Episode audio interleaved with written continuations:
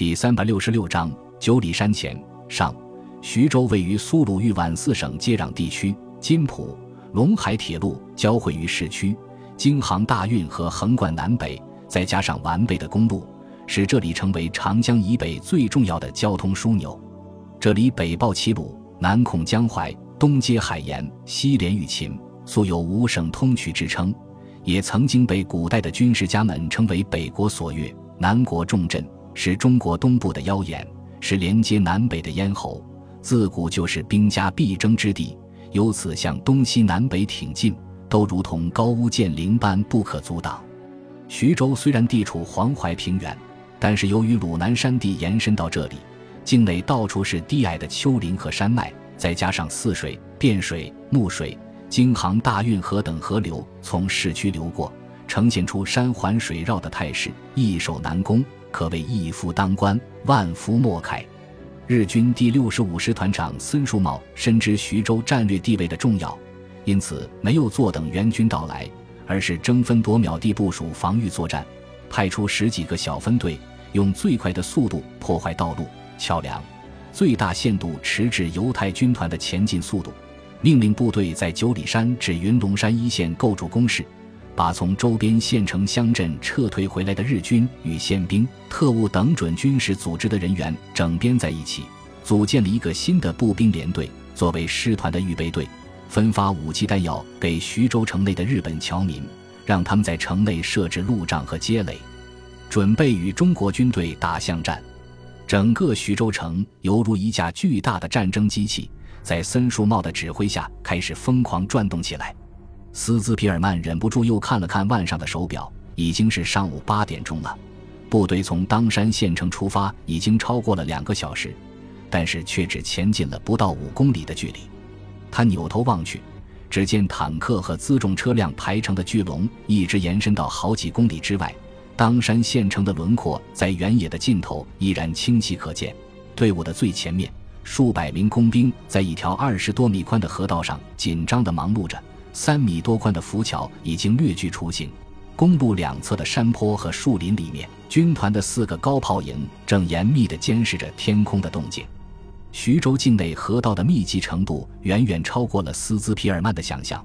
公路上不断出现许多地图根本就没有标注出来的河流、桥梁和渡船，全部被日军破坏一空，迫使工兵部队只能全部用携带的材料来修桥，进度非常缓慢。黄淮平原夏季丰沛的雨水把这些河流蓄满了水，打消了斯兹皮尔曼求渡的念头，只能按部就班地重复着架桥、通过、再架桥、通过的过程。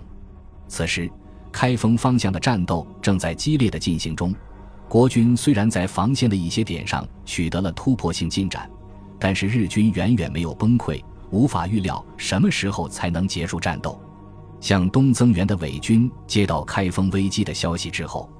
留下两个团的兵力就地防御，其余部队全部返回。斯兹皮尔曼派出的部队兵力太少，无法突破其防线。这样一来，深入沦陷区数百公里的犹太军团短时间内就失去了得到增援的可能性。与此同时，犹太军团东路军在占领宿县之后。立即遭到从蚌埠方向过来的日军第六十四师团的猛烈攻击。为了抵消中国军队的武器优势，日军不但出动了三十几辆坦克和十几架轰炸机，并且丧心病狂地使用了毒气。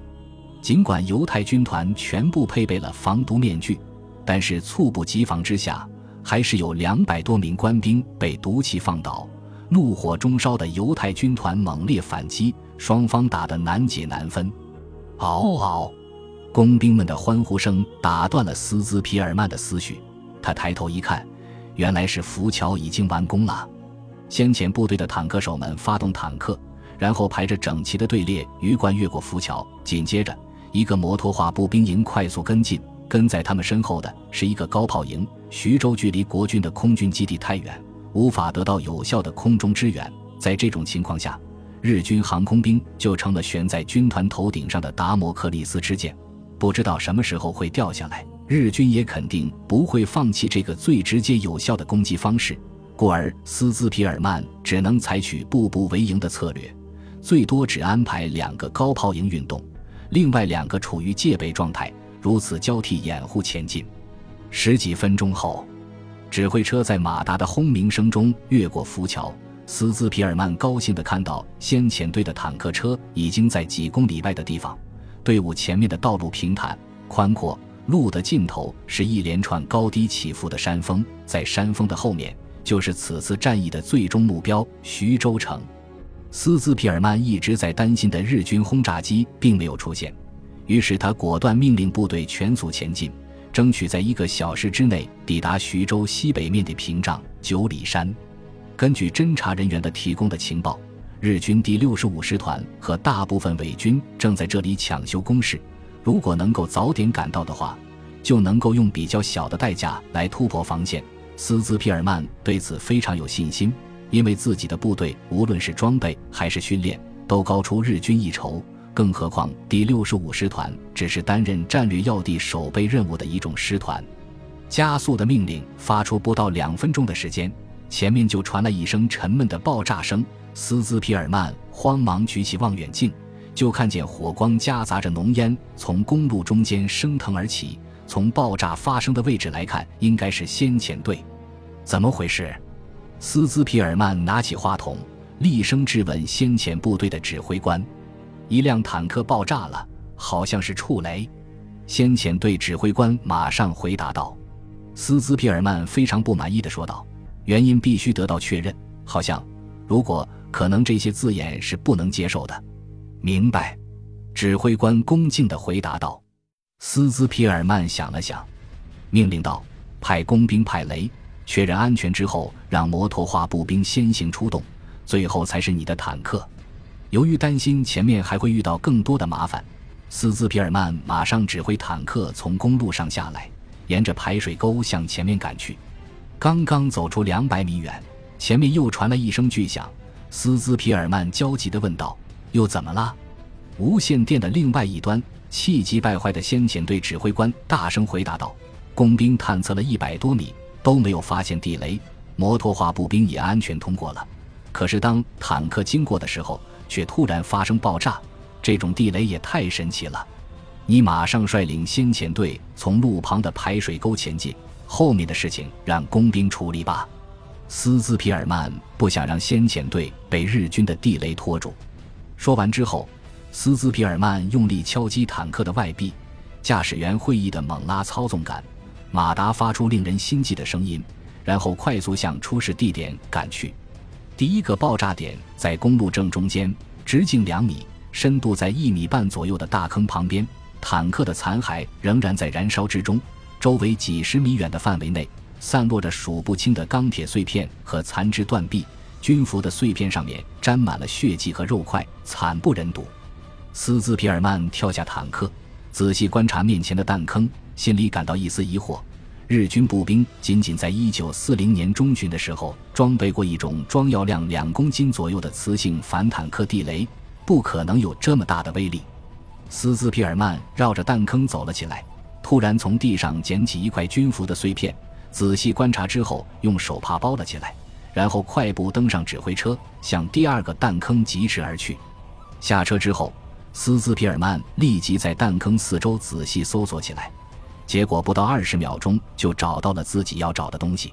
经过与手帕中的物品反复对比，很快确认了物品的来源。紧接着，斯兹皮尔曼马上招手叫过来司令部的警卫队长。如此这般的吩咐一番，听了斯兹皮尔曼的话之后，警卫队长的脸上出现难以置信的表情，然后带着十余名警卫沿着公路向前跑去。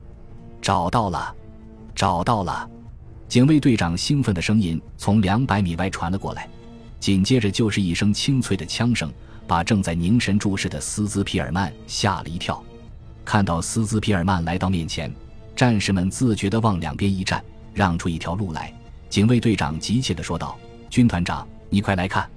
出现在斯兹皮尔曼面前的是一个一米多深、几十厘米宽的小坑，中间弹头朝上放置着一枚五十公斤重的航空炸弹，炸弹顶部安装着一个雷管，在炸弹旁边的坑壁上斜躺着一名身着日军军服的士兵，士兵的左手还抱着炸弹，右手握着一把手锤，显然是准备等坦克行进到隐蔽坑上方的时候，用手锤锤击雷管，引爆炸弹，从而将坦克从底部击穿。战士们从来没有见过这种奇特的反坦克地雷，在旁边议论纷纷。警卫队长却挠了挠头，问斯兹皮尔曼军团长：“你怎么知道不是地雷，是人雷的呢？”斯兹皮尔曼随身打开手帕，露出里面的一块军服碎片，说道：“这片军服上面的血迹和灼烧的痕迹，证明它是爆炸产生的。可是它的颜色却明显是日军军服的颜色。”第二个弹坑旁又发现了手锤和军服的碎片，从而证实了我的推断。警卫队长用不屑一顾的语气说道：“日军肯定是穷途末路了，居然用这种可怜的办法对付坦克。”斯兹皮尔曼望着前面已经非常清晰的山脉轮廓，语重心长的说道：“恰恰相反，这时候的敌人却是最可怕的。”